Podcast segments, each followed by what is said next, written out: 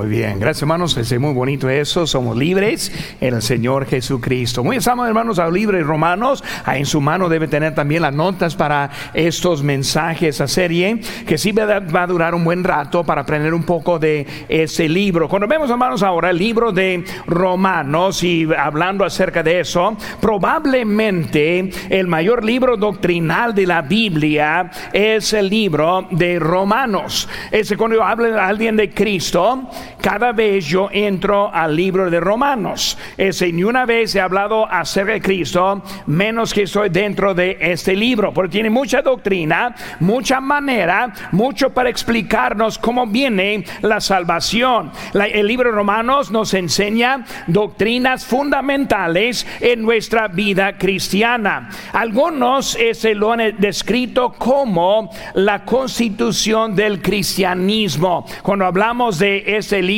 esta, esta visa así. En el año 1514, después de Cristo, un monje católico, Martín Lutero, como profesor en la Universidad de Wittenberg, en Alemania. Él estuvo enseñando a sus alumnos este el libro de Romanos. Y cuando vemos ese hombre estudiando en eso, mientras que estudiaba el libro, su, su corazón se, eh, se conmovió el tema de la justificación de Dios por la fe. Y cuando vemos, hermanos, en eso, vemos Romanos 1.17, 1.17 que dice aquí, hermanos, este porque en el Evangelio la justicia de Dios se revela por la fe, por fe y para fe. Como ha escrito, mas el justo por la fe vivirá. Porque vemos, hermanos, que Martín Lutero, cuando estuvo estudiando eso, el Espíritu Santo usó este versículo para llevar a Lutero al conocimiento de que de la salvación era de Cristo por la fe y con él cambió toda la historia. Fue, él fue a la iglesia del palacio de Wittenberg y clavó sus 95 tesis en la puerta como una invitación abierta a debatarlas y así comenzó la reformación. Pero vemos que ese hombre, Lutero, desde que fue un monje, un este católico y luego aprendió acerca de la fe en Jesús como la salvación. Y él dijo, la salvación es un regalo gratuito de Dios recibido solo por el verdadero arrepentimiento y la fe en Jesús como el Mesías. Pero vemos que como el impacto de esta carta fue en la vida de ese hombre. Ahora, en el año 1727, Juan Wesley también estuvo preparándose para ir a las Américas como misionero de la iglesia de Inglaterra, que es una secta de la iglesia católica. Y cuando vemos, hermanos, leyendo este, un comentario de Martín Lutero sobre el libro Romanos, también él recibió a Cristo como su Salvador junto con su hermano Carlos. Y los dos empezaron los famosos avivamientos wesleyanos. Vemos, hermano, que esta carta tuvo su impacto en esos tres hombres que hizo algo grande en el mundo hasta para nosotros también. Cuando vemos la, epístola de Pablo a los romanos, vemos hermanos que fue, fue escrito entre el 56 y el 58 después de Cristo de la ciudad de Corinto. Y luego él murió en el año 64. Por eso estamos hablando que él está escribiendo en la última parte de su vida y su ministerio. Pablo estuvo en el tercer jornada misionera cuando escribió. Después de la conversión de Pablo, él fue a Arabia por tres años para estudiar el Antiguo Testamento acerca de Mesías y de eso empezó a entender bien acerca de Cristo con él. Él fue a Jerusalén y fue un soldado fiel del Señor Jesucristo. Pues vamos a estar hablando acerca de Romanos y también su escritor. Por eso ahí en nuestras manos tenemos las notas y vamos a siguiendo empezando esta tarde con este estudio. Vemos primero un siervo de Jesucristo. un siervo de Jesucristo. Versículo dice Pablo, siervo de Jesucristo. Cuando hablamos de esa palabra siervo, vemos que él está describiendo algo muy importante en su vida y también mostrando a nosotros la importancia de entender cómo es eso. Él es un ejemplo de un siervo. Y cuando vemos eso, el encima en un ejemplo del, este, cuando hablamos del ejemplo, un ejemplo del imperio romano. Como le estoy hablando de un siervo, fue algo impactante también en ese tiempo, porque los romanos pusieron a muchos en su imperio en la esclavitud. Y por eso cuando él está escribiendo que soy siervo, digo un siervo de Jesucristo, fue algo entendido especialmente en ese tiempo. Habría, había tres millones de esclavos en el imperio romano y eran considerados como propiedad de sus dueños y no como personas. Por eso cuando hablamos de eso, les hablando, yo soy siervo, entendiendo que ellos ahora van a comprender bien de eso. Allí en el imperio romano tuvieron deporte que involucró la muerte de muchas personas. Hombres contra leones. Los famosos gladiadores que vimos en ese tiempo también. La vida humana tenía muy, muy poco valor en ese tiempo. Pero Pablo diciendo, siervo, fue mucho más que nosotros entendemos como siervo, porque para ellos el siervo era uno dado de su vida y hasta la muerte también con esta vida.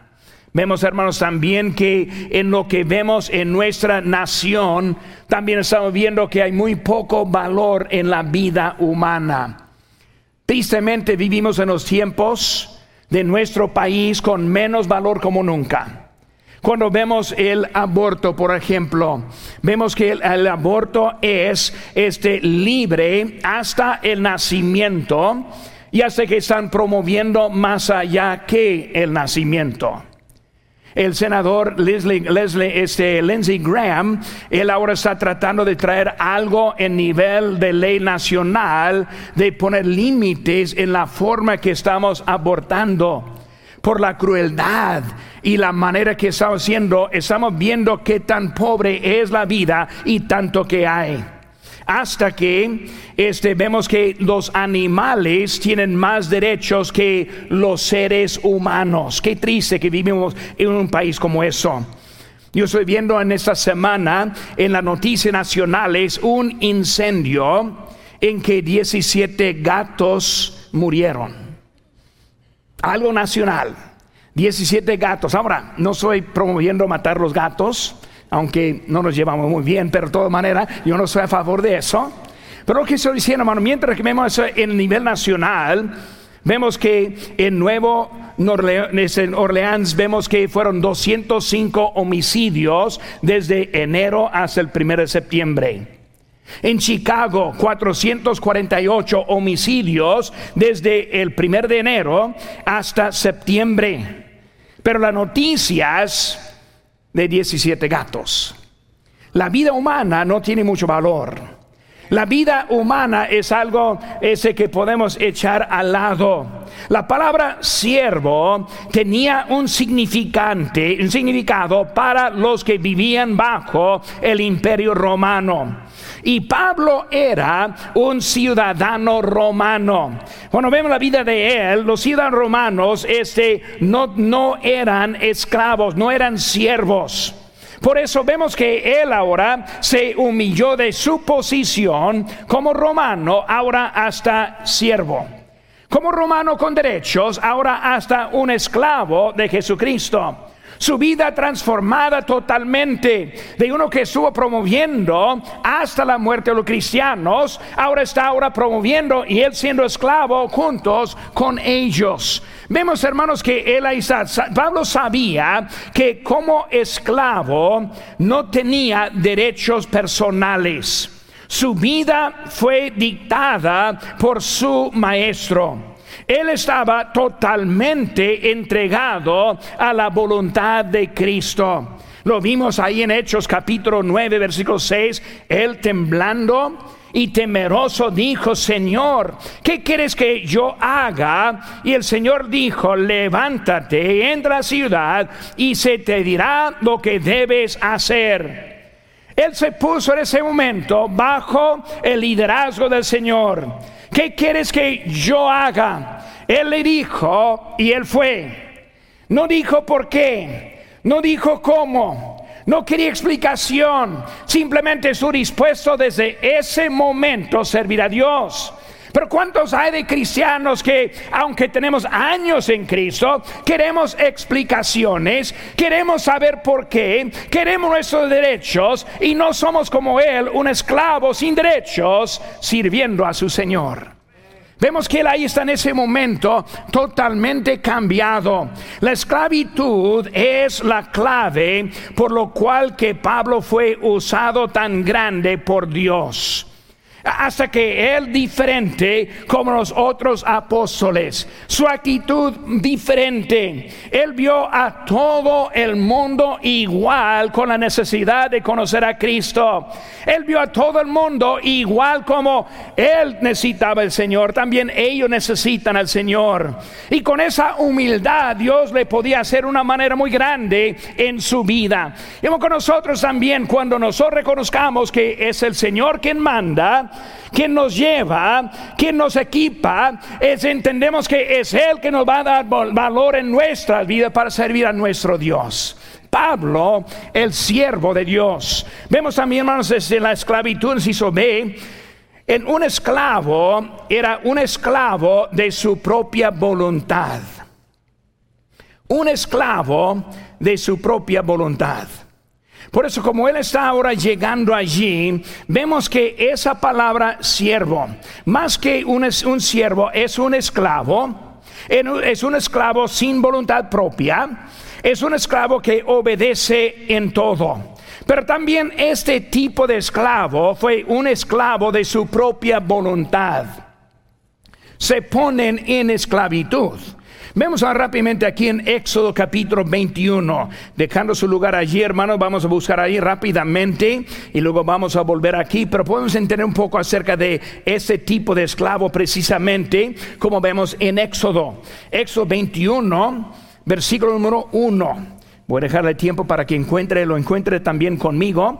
Éxodo 21, versículo 1 dice, estas son las leyes que les propondrás si comprares siervo hebreo, seis años servirá, mas al séptimo saldrá libre de balde.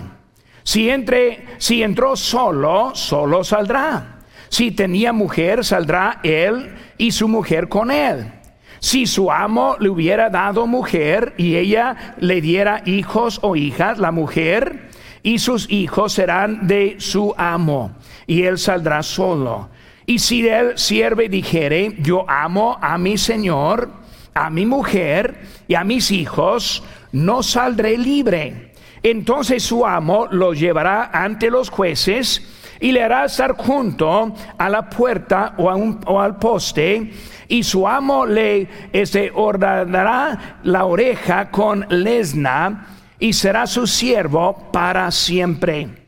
Y cuando alguno vendiere su hija por sierva, no saldrá ella como salen, como, como suele salir los siervos. Vemos, hermano, aquí son las reglas que está diciendo. Uno que se vende, o sea, cambia su libertad por dinero, cambia su libertad por posesiones, cambia su libertad por tal vez un terreno. Y así vamos viendo ese tipo de esclavo. No es como un esclavo que fue capturado y luego puesto en, en esclavitud, sino uno de su propia voluntad. Y luego si ese siervo quisiera, podría dar su vida también a esa persona. Vemos, hermanos, el esclavo de Pablo está hablando es de ese tipo. Uno que es comprado de su propia voluntad entra en la esclavitud y decide seguirle él con él. El ejemplo con Cristo en 1 Corintios 6, 19, o ignoráis que vuestro cuerpo es templo del Espíritu Santo, el cual está en vosotros, el cual tenéis de Dios y que no sois vuestros, porque habéis sido comprados por precio. Glorificad pues a Dios en vuestro cuerpo y en vuestro espíritu, los cuales son de Dios. Cuando nosotros recibimos a Cristo, somos comprados. Somos posesión de Dios. Nos compró con su sangre. Él es el dueño de nuestras vidas. Y por el cual Pablo está hablando como siervo, está hablando de uno que es esclavo a Jesucristo, pero también de su propia voluntad. Y nosotros cuando recibimos a Cristo por la voluntad, estamos en la mano de eso. Pero tenemos tantos que sientan como que ellos deberían tener el control de sus propias vidas, que ellos tienen el derecho de hacer lo que ellos quieren y tomar sus propias decisiones en su vida. Hermano, recuerde que somos salvos por la gracia de Dios. Nos convertimos en sus siervos. Él nos compró. Él es el dueño por nuestro permiso. Hermanos, ese tipo de dueño es algo bonito. Cuando vemos el Éxodo, si un esclavo dijo, quiero servir a mi amo para vida, obviamente hay una buena relación en, esa, en ese tipo de esclavitud. No es alguien que está abusado, sino está diciendo, yo amo a donde estoy. Yo amo al quien me está mandando. Yo quiero ser parte de Él para la vida. Y bueno, con nosotros siendo esclavos, somos esclavos del Señor que nos ama, del Señor que nos bendice, del Señor que nos manda, del Señor que nos rescata, que nos dará la vida eterna en el cielo. Es el tipo de dueño que nosotros tenemos. Gracias a Dios por ese tipo de esclavitud. Si uno decide desobedecer a Dios, y si puede, pero lo va a hacer no sin las consecuencias. O sea, en la desobediencia también vienen las consecuencias. Cristo es el dueño. Cristo quiere usarnos quiere bendecirnos. Pero cuando nosotros decidimos, no, yo voy a manejar mi propia vida. Yo me pongo en mi lugar. Yo voy a servir a Dios como yo quiera. Yo voy a hacer lo que yo quiero, pero si puedo acomodarle acomodo, no viene sin consecuencias de nuestro dueño, el Señor Jesucristo. Vemos que Él está hablando que es un siervo. También, hermanos, en número dos, vemos un apóstol un apóstol. En versículo 1, Pablo, siervo de Jesucristo, llamado a ser apóstol. Cuando hablamos de él siendo apóstol, ahora está hablando de su posición. Primero, esclavo. Primero, sin derechos. Primero, a donde él me mande. Primero, yo estoy siguiendo al quien es el dueño de mi vida. Pero enseguida vemos la palabra apóstol. El inciso A, un apóstol es enviado con autoridad. Enviado con autoridad. Por eso Dios ahora le llamó a ser apóstol. Le envió también con autoridad. Y vemos a Pablo con autoridad en su ministerio en muchas maneras. Apóstol significa enviado por autoridad con una comisión. Es un apóstol. Este, el requisito de ser un apóstol es la experiencia de ver a Jesucristo resucitado. Los apóstoles, cada uno, vio a Cristo en su gloria, a Cristo después de la resurrección. Y con Pablo vemos un poco más tarde. Y él lo vio a Cristo en el camino a Damasco, cuando la luz resplandeció, cuando Cristo le habló, cuando él respondió a Cristo, cuando él le obedeció, él vio al Cristo resucitado, un apóstol. Hoy en día no hay apóstoles, aunque algunos quieren llamarse apóstol, no lo son.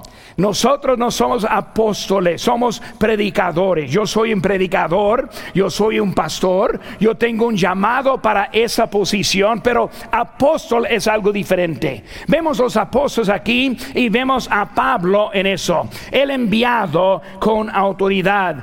Y hasta que algunos habían acusado a, eh, Pablo acerca de su posesión, su posición. Vemos hermanos aquí ahora en Primera Corintios, que es el libro siguiente, Primera Corintios Corintios capítulo número 9. Siguen conmigo ahí, hermano, por favor. Primera Corintios capítulo número 9, versículo número 1.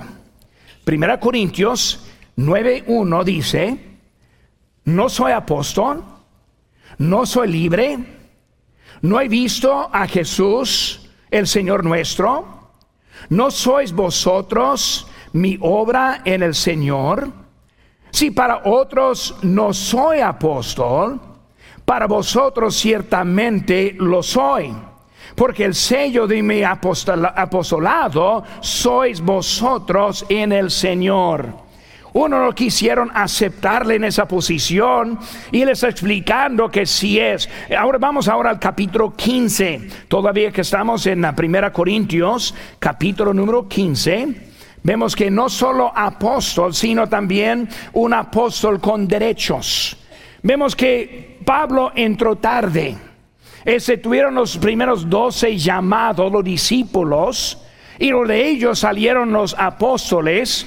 Judas siendo el que cayó, que se suicidó, y lo entramos ahora con 11. Y el 12 ahora, número 12, es el apóstol Pablo que estamos encontrando. Capítulo 15, versículo 1 dice, además os declaro, hermanos, el Evangelio que os he predicado, el cual también recibisteis, en el cual también perseveráis por el cual asimismo, si retenéis la palabra que os he predicado, sois salvos si no creísteis en vano. Porque primeramente os he enseñado lo que asimismo recibí, que Cristo murió por nuestros pecados conforme a las escrituras y que fue sepultado y que resucitó el tercer día conforme a las escrituras y que apareció a Cefas y después a los doce, después apareció a más de 500 hermanos a la vez, de los cuales muchos viven aún y otros ya duermen Después apareció a Jacobo, después a los apóstoles y al último de todos como un abortivo me apareció a mí. Porque yo soy el más pequeño de los apóstoles, que no soy digno de ser llamado apóstol, porque perseguí a la iglesia de Dios. Vemos que él está explicando cómo es el apóstol. Los demás lo vieron a Cristo. Luego el último fue el apóstol Pablo. Y él dijo, yo soy el menos el que ni merece ser apóstol, porque él persiguió la iglesia de Dios, recordando cuando Esteban fue este apedreado, fue ese Pablo en ese tiempo Saulo que él tenía en su mano, ese los que estuvieron apedreándolos con la autoridad de él. Fue él que hizo un camino en Damasco para llevar presos también los cristianos cuando Cristo este les salvó. Vemos que Pablo está hablando que es apóstol, aunque no se sentía digno de ser apóstol. Nosotros somos usados de Dios pero no somos dignos de ser usados de Dios. Dudo que pase un día en mi vida que yo en mis oraciones le digo al Señor, Señor, gracias por llamarme, gracias por usarme, no soy digno de nada, no soy nadie, pero tú en tu soberanía este me has escogido. Y nosotros siendo creyentes somos escogidos de Dios los maestros de los grupos de crecimiento de la escuela dominical, los ujieres, los diáconos, los del coro cantando, todo eso, hermanos, es por la gracia de Dios. No somos dignos de nada, pero Dios en nosotros. No somos dignos de estar aquí presente. No somos dignos de recibir esta gracia. No somos dignos de tener la vida cambiada. Es Dios en nosotros. De, nosotros no hay nada. Dios es todo. Cristo hizo todo nuestras vidas. Yo le doy gracias a nuestro Señor. Ahí está diciendo Pablo en eso. Por eso fue enviado en eso. Vemos también, si se ve, un embajador del cielo. Un embajador del cielo. Llamado significa enviado. Él está hablando de que fue llamado apóstol. Enviado apóstol. Enviado de otro país hasta otro país, de un país hasta otro, de una localidad a otra, del cielo hasta la tierra del cielo hasta los gentiles que vemos en su misión y su ministerio. Un embajador. Cuando hablamos, hermanos, la aplicación de un apóstol es como un embajador de un reino al otro del reino del cielo hasta esta tierra. Nosotros también, hermanos, somos embajadores de nuestro Señor, pero no como los apóstoles. Pero vemos en 2 Corintios 5:20, así que somos embajadores en nombre de Cristo. Embajador. Ayer salimos, varios salimos a tocar puertas como embajadores, hablando con gente dejando tratados, visitando a los nuevos, representando a nuestro Señor como embajadores. Ser un embajador es una posición muy grande en nuestro mundo. Uno que sale de los Estados Unidos como embajador es uno que tiene mucha protección, tiene mucha autoridad, está enviado para representar a este país a otro que está allá. Nosotros tenemos ese derecho, Señor, representarle a Él en este mundo. Dios, hermanos, Él podría en su forma anunciar a todo el mundo rápidamente, pero Él nos escogió como embajadores para predicar el Evangelio en este mundo. Somos parte del gran plan de Dios para alcanzar el mundo para nuestro Señor. Gracias a Dios que Él nos ha escogido de ser embajador. Hermanos, algo que nunca en mi vida voy a estar pensando en qué tan, en, en eso, como tan grande que Dios está haciendo. Él fue un apóstol pero también un apóstol a un grupo que eran los gentiles. Vemos, hermanos, aquí estamos en Romanos todavía, donde empezamos, donde estamos, pero vamos al capítulo 11. Romanos capítulo número 11 en su Biblia, versículo número 13. Romanos 11, 13 porque a vosotros hablo gentiles. Por cuanto yo soy apóstol a los gentiles, honro mi ministerio. Cuando pensamos el impacto del ministerio del apóstol Pablo, los otros apóstoles a los judíos, en el año 70 entró Tito y eliminó la raza judía todos fueron dispersos en todo el mundo. Jamás estuvieron en su tierra. Vemos que en ese momento todo fue para abajo por su rebelión, por rechazar al Señor Jesucristo. Y hermanos, ese evangelio con Pablo siguió a Corinto, a Éfeso, fue hasta Roma y en todas esas partes que brincó hasta la Inglaterra, después a las Américas llegó a nosotros a mano de Pablo predicando el Evangelio. Nosotros tenemos el cargo del Evangelio para este mundo. Gracias a Dios que nos incluyó en su plan. Ahora muy pronto viene el rapto. Cuando viene el rapto nosotros iremos con Cristo. Y en ese momento los judíos van a abrir sus ojos, van a entender quién es Cristo, muchos lo van a recibir, van a volver a su lugar y van a enviar muchos a predicar el Evangelio desde Jerusalén, desde los judíos de nuevo. Pero al momento Cristo nos ha escogido como embajadores en este mundo. Hermanos, es un privilegio salir los sábados tocando puertas.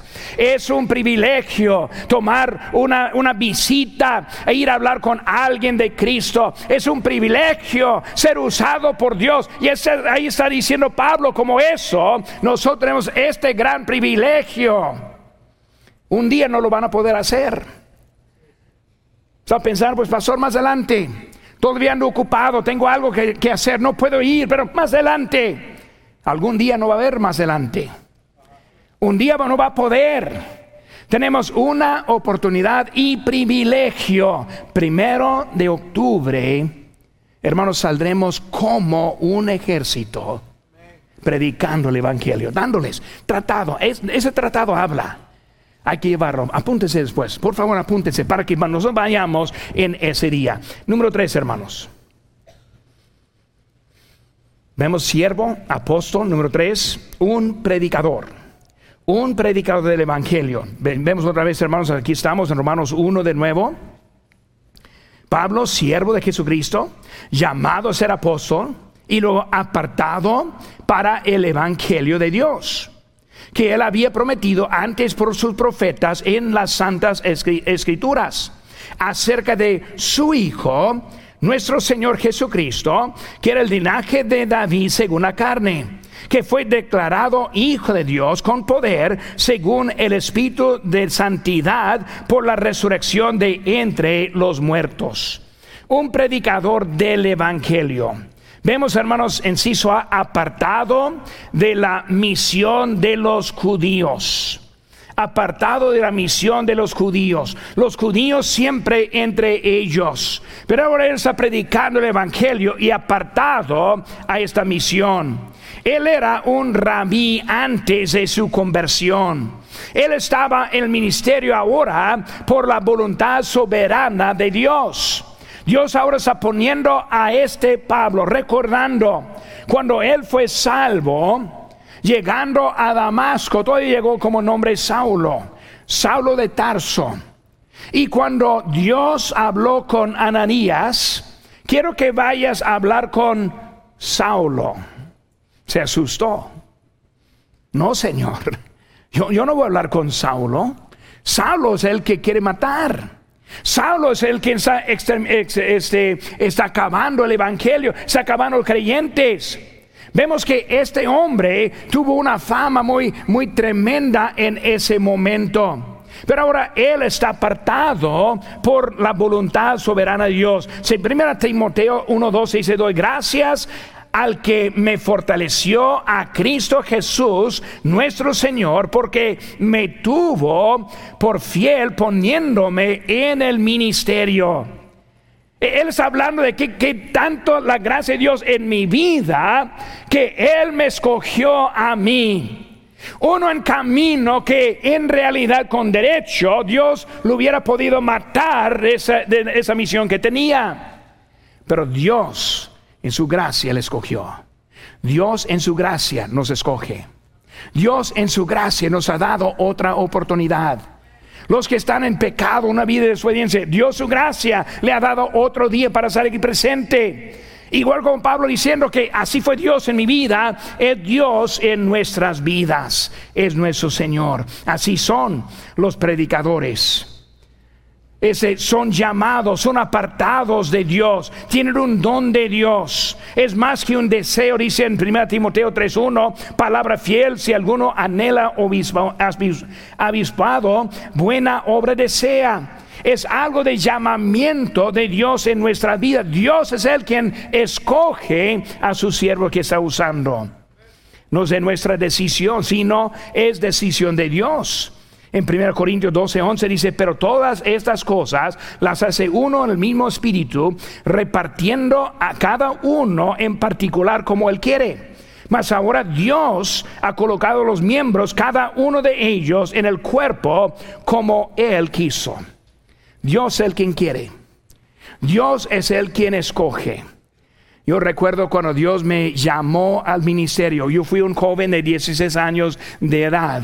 Pues yo quería servir a Dios, de veras. Yo tuve un, espíritu, quería servir, pero yo no quería ser predicador. Cuando Dios me llamó, verdaderamente yo le dije, Señor, se equivocó, se equivocó. Yo no puedo. Yo era un joven tímido. Si yo no lo puedo hacer, Dios en nosotros hace lo que nosotros necesitamos para su gloria es un llamamiento divino. Su lugar en Cristo es una posición puesta por Dios en su vida. Está aquí para servir a Dios con lo que Él le ha dado en su vida. Este, hermano, cuando hablamos de ministerio, cuando hablamos de cristianismo, no es algo en que estamos, sino es algo que está en nosotros. Siendo creyente no estamos en Cristo, sino Cristo en nosotros. Es el que nos, ese nos transforma, nos cambia. El ministerio, yo no soy el ministerio, sino el ministerio está en mí. Es algo que me cambia, me transforma. Muchos quieren ser parte, pero lo que necesitan es la parte de ser dentro para cambiar esa vida y transformarla para la gloria de Dios. Si está en mí, no lo puedo dejar. Si está en mí, si yo salgo, sale conmigo. Si está en mí, es algo permanente. Pues necesitamos que Cristo esté en la vida en nosotros. Un siervo, un apóstol, un predicador. Número cuatro, hermanos, un misionero a los gentiles. Versículo 5 y por quien recibimos la gracia y el apostolado para obediencia a la fe en todas las naciones por amor de su nombre. Ya nos hablando de Jerusalén, ya no está hablando de Israel. Él está hablando ahora de todas las naciones, la gran comisión. Y Pablo entendió bien esa gran comisión hasta que la encontramos de él. En Romanos 16, 26 dice, porque ha sido manifestado ahora y que por las escrituras de los profetas, según el mandamiento de Dios eterno, se ha dado a conocer a todas las gentes para que obedezcan a la fe. El apóstol Pablo entendió las escrituras, entendió de, que Dios está andando a nosotros, a todas las naciones es de Dios. Un llamamiento distinto. En, en, en Hechos 9:15 el Señor dijo, ve porque instrumento escogido me es este, para llevar mi nombre en presencia de los gentiles y de reyes y de los hijos de Israel. Fue escogido. Su ministerio inició algo grande en lo que vemos que Cristo mismo inició. Es Él quien dio la gran comisión. Es Él quien dijo a todas las naciones, pero fue Pablo que puso en práctica lo que fue la gran comisión. Nosotros todavía tenemos ese mismo mandato. Por eso el mes que entra, hasta el noviembre ahora yo creo, es la conferencia misionera. En que podamos ver, aquí atrás ya están algunos misioneros poniendo sus, este, eh, quién sabe, su display, no sé cómo decirlo, pero ahí está hablando de su ministerio Hermanos, nosotros tenemos el privilegio de enviar ese evangelio a todo este mundo. Cambió su destino. Este siempre eran los judíos que eran de Dios y ahora en Cristo somos los gentiles también. Si ve, hermanos, por amor de su nombre. Capítulo 5, versículo 5. Dice, por, y por quien recibimos la gracia y el apostolado para la obediencia hasta la fe en todas las naciones por amor de su nombre. Por amor de su nombre. La gran comisión es del corazón de Dios. Es por eso que nosotros vamos ganando almas. Es por eso que tenemos el open house. ¿Quién sabe cómo decirlo en español? Yo lo digo en inglés. Casa abierta, pero no, no significa lo mismo, ¿verdad? Lo hacemos, hermanos. El concurso de salsas no es para nosotros. El festival no son para nuestros niños. Todo eso es para el Evangelio, para lo que es enviar el Evangelio a todos. Algo para motivarle. Tal vez no vienen para escuchar la predicación, pero vienen por un concurso de salsas. Tal vez no vienen para escuchar un mensaje, pero vienen para traer sus hijos para el festival. Pero en eso van a escuchar el Evangelio. Y en eso algunos van a recibir a Cristo.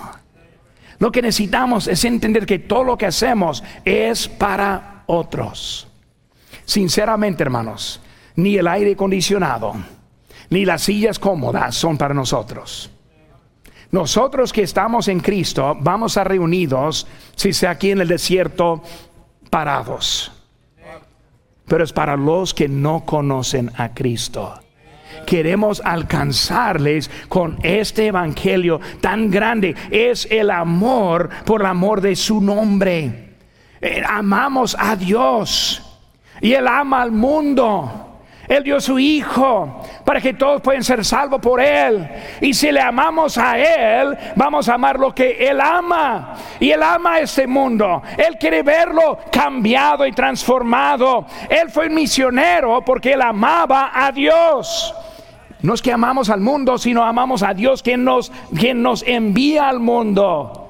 Si tenemos perspectiva correcta, vamos a seguir a Dios al mundo. Por amor a su nombre vengo el sábado.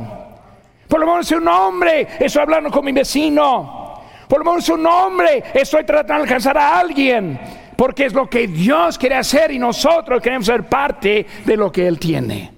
Es por el amor que Él tuvo para Cristo. Vemos, hermanos, esta, esa demostración del amor. 1 Juan 4, 7. Amados, amémonos unos a otros porque el amor es de Dios. Todo aquel que ama es nacido de Dios y conoce a Dios. Dios es el quien pone ese amor en nosotros. Es la fuente. 1 Juan 4:8. El que no ama no ha conocido a Dios, porque Dios es amor. Pablo tuvo un amor para los gentiles. Para los judíos, los gentiles eran poco, poco mejor que un perro. No tuvieron buena opinión de los gentiles, nosotros somos. Pero Pablo, por amor de Dios, nos amó a nosotros. Envió el Evangelio que nos llegó a nosotros. Él fue al oeste en vez del este. ¿Dónde está en el este? China, Rusia, las partes que están ahora sin Cristo.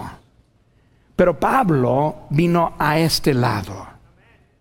Pues nosotros somos los que podemos enviar el Evangelio a ellos.